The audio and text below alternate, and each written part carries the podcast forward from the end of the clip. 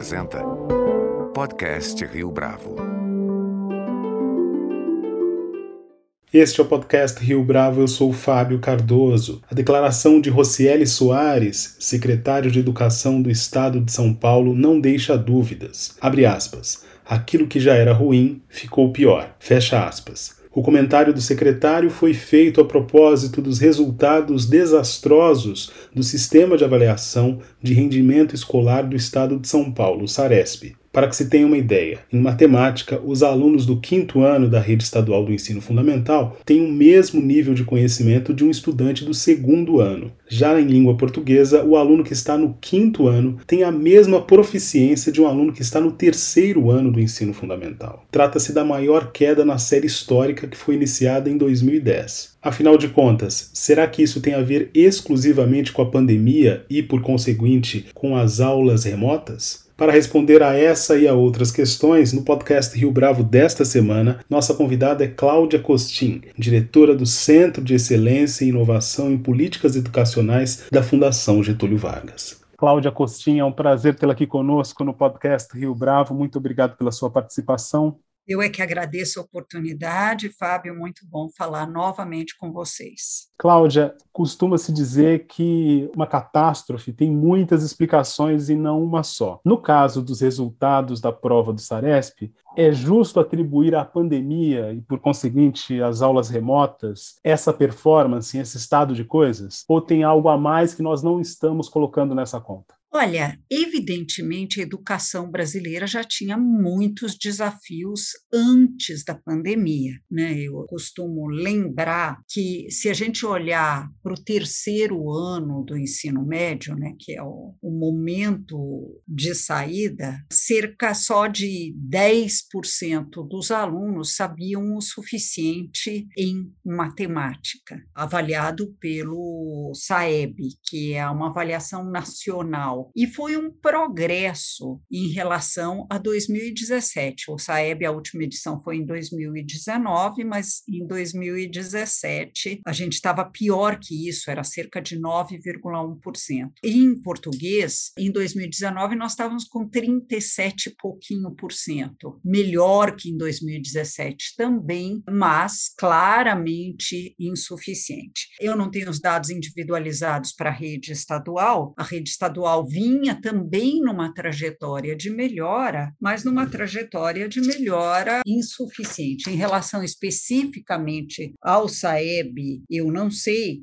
mas o IDEB, que é um índice global que olha para duas coisas, em que medida a aprendizagem de português e matemática está avançando e também em que medida esse jovem continua na escola e está progredindo em séries, porque uma tentação muito forte seria fazer os alunos repetirem de anos mais fracos para poder ter artificialmente uma nota boa. Então esse índice, o IDEB, mostra essa questão. O Brasil melhorou no ensino médio nos dados do IDEB, mas eu individualizando São Paulo, a gente pode ver que em 2017 nós tínhamos um IDEB numa escala de 0 a 10 de 3,7, melhor que a média brasileira que era 3,5, e agora passou em 2019 a ser 4,3 contra 3,9 como média brasileira. Então, de fato, São Paulo tinha algum progresso. Por que, que eu falo do progresso e eu disse agora há pouco que é insuficiente? Porque nós não podemos pensar pequeno. Quer dizer, numa escala de 0 a 10, a gente considerar que 4,3 é algo adequado, evidentemente não é. Para complicar ainda mais, antes da pandemia, na avaliação do PISA, que é organizada pela OCDE, nós fomos considerados o, o segundo país mais desigual do ponto de vista educacional entre as 79 economias que participaram do último PISA. Então, não é que nós estávamos bem antes da pandemia, nós tínhamos desafios, estávamos muito lentamente avançando em relação a esses desafios e veio a pandemia. E por que, que eu estou tendo esse olhar talvez um pouco otimista, Fábio? É porque há uma tentação muito grande grande jogar a criança fora junto com a água do banho, da gente dizer, bom, então é tudo uma catástrofe, vamos buscar uma bala de prata que resolva basicamente tudo para no pós-pandemia resolver o que havia antes e mais o que foi agravado com a pandemia. Isso seria um grave erro, porque educação tem que ser uma política pública de Estado, em que os progressos se constroem em relação a progressos anteriores, a avanços anteriores. Se a gente olhar, por exemplo, para o caso de Pernambuco, que tem um nível socioeconômico muito mais baixo que São Paulo, eles vêm numa trajetória virtuosa desde 2007, melhorando a cada edição do IDEB e hoje estão na frente de São Paulo, ao adotar uma política educacional como política de Estado. O que, que os resultados do Saresp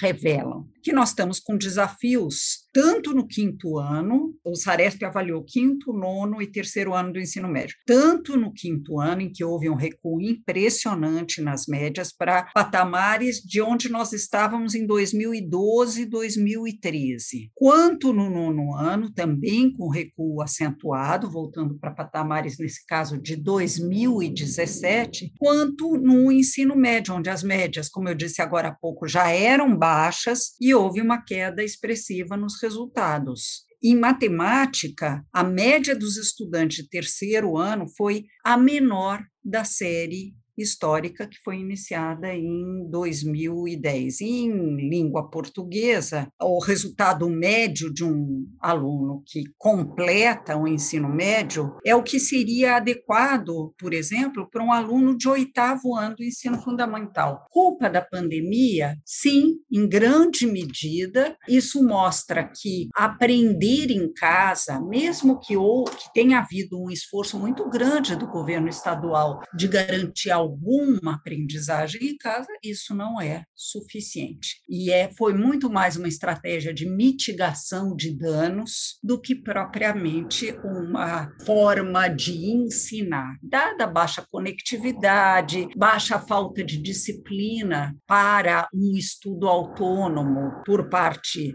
das crianças e jovens, especialmente que muitos deles, os pais não estavam em casa em teletrabalho como a classe média, estavam na rua buscando alguma fonte de renda. Então, tudo isso para dizer que sim, em grande medida, isso é culpa da pandemia e da maneira inadequada em que a pandemia foi gerenciada do ponto de vista sanitário e da coordenação nacional do esforço educacional frente à pandemia. E a outra parte é porque isso se construiu em cima de uma base que ainda não estava em ordem. Agora, Cláudia, como é que nós podemos retomar esse ciclo virtuoso da educação sem jogar fora a criança junto com a água do banho?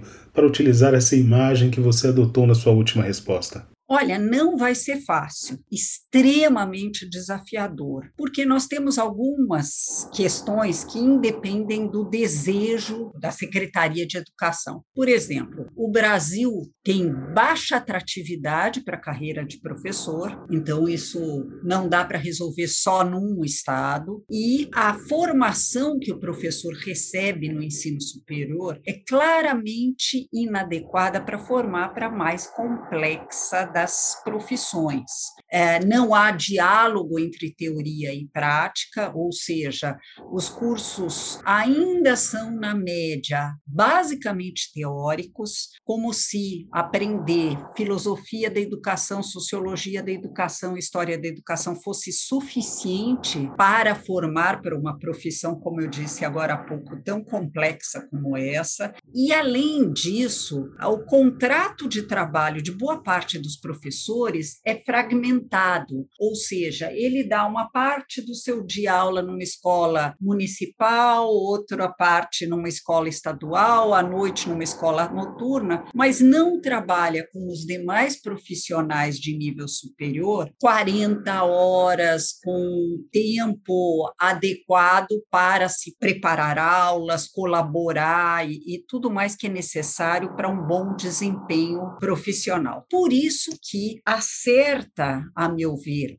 a rede estadual paulista e algumas outras que estão caminhando para escolas em tempo integral, para se ter mais tempo no processo de ensino, e com professores com dedicação exclusiva a uma única escola. Fazer isso na volta às aulas não só vai prover as escolas com mais tempo para a recuperação, para a recomposição das aprendizagens, como vai ajudar a tornar a profissão de professor mais atrativa, porque é um contrato só, o valor vai ser um pouco melhor, porque vai estar consolidado em 40 horas, e o trabalho colaborativo entre colegas, e até eu diria, a formação continuada de, em serviço dos professores vai poder ser feito naquela escola também com chance de aprender com o colega, como fazem boa parte das redes de ensino de mais qualidade no mundo. Voltando talvez um passo atrás, Cláudia, sem querer fulanizar a discussão aqui, mas quais medidas poderiam ter sido tomadas no sentido de mitigar esse estrago em 2020, principalmente em 2020, né, quando a pandemia parecia assim um cenário sem volta em termos do, retorno à sala de aula? O que, que os governos poderiam ter feito, e principalmente nessa coordenação nacional a qual você se referiu? É, então vamos falar do nacional, porque o Saresp é aplicado só ao estado de São Paulo, né? Nós não estamos falando de outros estados necessariamente aqui, porque a, o Saresp foi divulgado aqui em São Paulo. Outras redes estaduais estão fazendo suas avaliações agora e provavelmente o resultado vai ser muito parecido. Ah, como você disse, sem fulanizar o que, que podia ter sido feito e eventualmente não foi, e o que poderá ser feito daqui para frente. Nós ficamos tempo demais com as escolas fechadas. Muitas vezes se fala, bom, mas é porque aqui no Brasil as escolas públicas têm uma infraestrutura inadequada, então não dava para abrir. Mas eu gostaria de lembrar que em boa parte dos países que tem um nível de desenvolvimento econômico menor que o nosso, nós, afinal de contas, somos a 12 economia em termos de PIB, apesar de tudo, eles mantiveram as escolas abertas uma boa parte do tempo para atender alunos em situação de vulnerabilidade, não só para comer na escola, mas até para usar os computadores da escola na aprendizagem remota, porque, evidentemente, uma aprendizagem remota com conectividade, e não só com conectividade, porque São Paulo, por exemplo, tentou oferecer o chip, tentou ajudar bastante com alguma agilidade, mas com equipamentos adequados, isso teria ajudado bastante. E também, mesmo o tempo de fechamento de escolas foi exagerado. A rede, dentro dessa falta de coordenação a que eu me referi há pouco, cada município uh, tomou sua decisão e muitos municípios não autorizaram abrir escolas, inclusive escolas estaduais, durante quase que o tempo todo. Foram dois anos letivos praticamente inteiros com escolas fechadas, em muitos estados. Hoje eu fui fazer uma palestra para um município de, da Bahia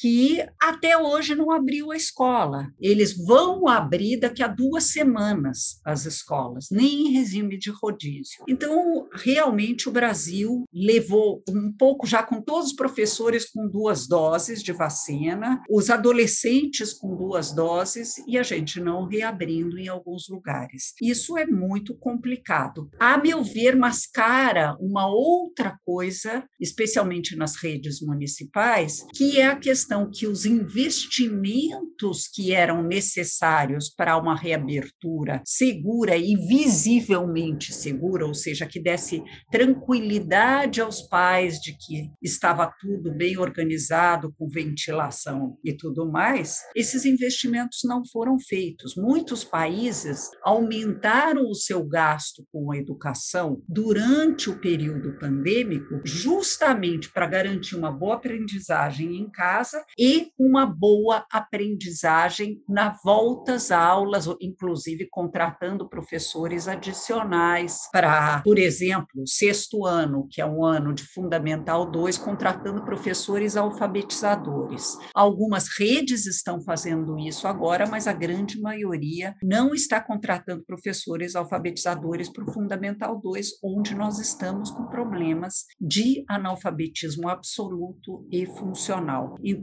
o que não foi feito foi investir os recursos necessários, inclusive entrando com um pedido de perdão dos 25% que deveria ter sido alocado à educação nesses municípios, porque não tinham como gastar. Como assim não tinham como gastar? Então, houve falhas, sim. Essas falhas prejudicaram a aprendizagem dos alunos. Mas, para não chorar demais em cima do leite derramado, eu acho que cabe discutir o que fazer agora, depois que os erros foram cometidos, ou até parte disso não é erro, parte disso foi a pandemia em si, ou até que, independentemente de erros, essa insuficiência de aprendizagem aconteceu. E a palavra-chave, eu depois passo a, a bola para você, Fábio, é recomposição das aprendizagens e mudar o nosso perfil de atuação nas escolas. Aproveitar essa crise tão complicada, não para voltar para o patamar de 2019, mas para transformar a educação brasileira. Porque nós já tínhamos, como eu falei no começo, desafios enormes em 2019. Nós não queremos mais educação de 2019. Nós temos que nos preparar para combinar duas coisas que são fundamentais de serem combinadas, especialmente em tempos de quarta revolução industrial, que é excelência e equidade. É fácil ter uma escola excelente para poucos. O desafio que nós temos, olhando para o ODS 4, o Objetivo de Desenvolvimento Sustentável 4, é garantir excelência para todos não só para os que nasceram em berço de ouro, não só para os que já vieram motivados para a escola, é trabalhar para que todos aprendam. Muito desafiador, mas viável. Cláudia, comenta para a gente a importância dessas disciplinas, língua portuguesa e matemática, para além dessas avaliações institucionais. Tem um peso também na formação como um todo. Explica para a gente um pouco como é que isso se organiza. Certo. Por que essa ênfase em português e matemática? Eu quero me deter um minutinho nessa questão. As demais disciplinas dependem disso. Não é que não se deva trabalhar com as demais disciplinas, mas se o jovem não souber ler e escrever com alguma chance de atuar direito, com um desempenho mínimo, se ele não tiver um raciocínio matemático bem desenvolvido, ele terá prejuízo em todas as disciplinas. Então, sim, nós temos que trabalhar com todas as disciplinas, mas olhar com mais atenção nesse momento a essas duas disciplinas que foram particularmente penalizadas. E o que, que pode ser feito nessa próxima década? Eu acho que nós vamos ter que usar a transição demográfica a nosso favor. A taxa de fecundidade da mulher vem caindo ano a ano, o que faz com que menos crianças entrem no ensino fundamental e menos adolescentes no fundamental 2. Isso nos cria uma oportunidade de, sem um investimento em infraestrutura muito grande ou absurdo, a gente coloque as escolas em turno único, fazendo o que bons sistemas educacionais já vêm fazendo há anos, inclusive na América Latina. Ou seja, não tem a turma da manhã, a turma da tarde, a criança ou o jovem fica de 7 a 8 oito horas na escola, como é, por exemplo, na França, na Áustria, na Suíça e até no Chile ou no Uruguai. Com tempo para ter aulas que não sejam um despejar de conteúdos apressados, que o aluno copia do quadro ou de um slide, de um PowerPoint, anote no caderno depois, estude à tarde para decore para fazer uma prova. Um processo de ensino que de fato faça o o aluno aprender a pensar. E para isso a tecnologia que a gente usou, verdade que ainda de forma insuficiente, mas usou durante o ensino remoto, pode jogar a nosso favor, fazendo o quê? Fazendo com que o professor em aula use o melhor do seu talento para assegurar a aprendizagem, ensinar a pensar e mande como tarefa de casa a parte que era dada em vídeos ou seja em pequenas pesquisas, em coisas que antigamente eram dadas em sala de aula, dentro do conceito de sala de aula invertida a gente em sala faz exercícios, resolução colaborativa de problemas com criatividade, usando isso, ensinando a pensar, usando conceitos aprendidos na tal aula expositiva que foi remetida para casa. Isso é o que estão fazendo redes de ensino no mundo que tem bom ensino, que tem conseguido resultados educacionais bons. Para isso, temos que preparar bem os professores, tornar profissão mais atrativa, também aí em escolas em tempo integral com professores alocados a uma única escola ajudam nessa direção, mas vamos ter que mexer em salários, tornar até mais competitivo o acesso aos centros de formação de professores, como fez o Chile, como fez a Finlândia, ter uma prova para poder entrar em pedagogia ou licenciaturas, tornar esse acesso mais seletivo e dessa maneira valorizar a profissão. Não vai ser fácil, mas é o que precisa ser feito. Cláudio, uma última pergunta que envolve uma atividade sua mais recente. Eu me refiro aos vídeos que você tem gravado e postado no Twitter com algumas das suas leituras. Queria que hum. você contasse para os nossos ouvintes como é que isso se estabeleceu e como é que você tem recebido feedbacks em relação a essa iniciativa, que também tem a ver com a educação, de alguma forma. Sem dúvida, eu sou uma leitora voraz, eu sempre fui. Meus pais eram leitores, então isso me contaminou no melhor sentido. Eu herdei a biblioteca do meu tio-avô, que era um romeno que morava em Paris. Ah, ele, ele quando fugiu da Romênia, ele foi para a França e lá se tornou um bibliófilo. E quando viu meu interesse pelos livros, deixou testamento que os livros ficariam comigo. E isso me motivou a organizar. Eu tenho hoje uma biblioteca de 8 mil livros e leio nas mais diferentes mídias. Eu leio em Kindle, em papel, no Audible, que é um para audiolivros. Eu gosto muito de ler. E aí um dia o Rafael Parente, um, um amigo querido que foi subsecretário meu quando eu fui secretária, me falou: "Mas por que que você não grava pequenos vídeos sobre os livros que você lê?"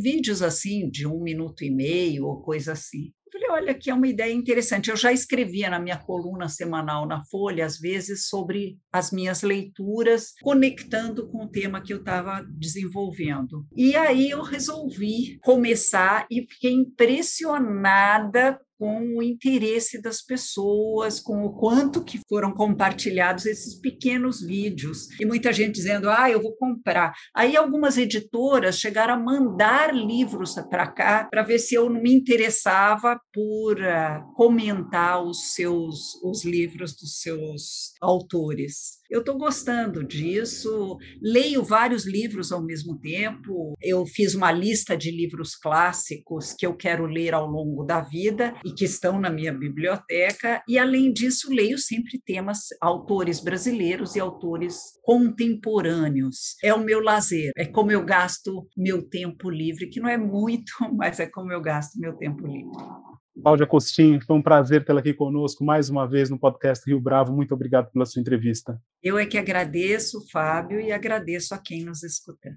Este foi mais um podcast Rio Bravo. Você pode comentar essa entrevista no nosso perfil do Twitter, arroba podcast Rio Bravo, ou no Facebook da Rio Bravo. A nossa lista completa de entrevistas está disponível no Apple Podcasts, no Deezer, no Google Podcasts, no SoundCloud e no Spotify. E no aplicativo O Guia Financeiro, além dos nossos podcasts, você encontra muito mais conteúdo sobre o mundo da economia em diversos formatos.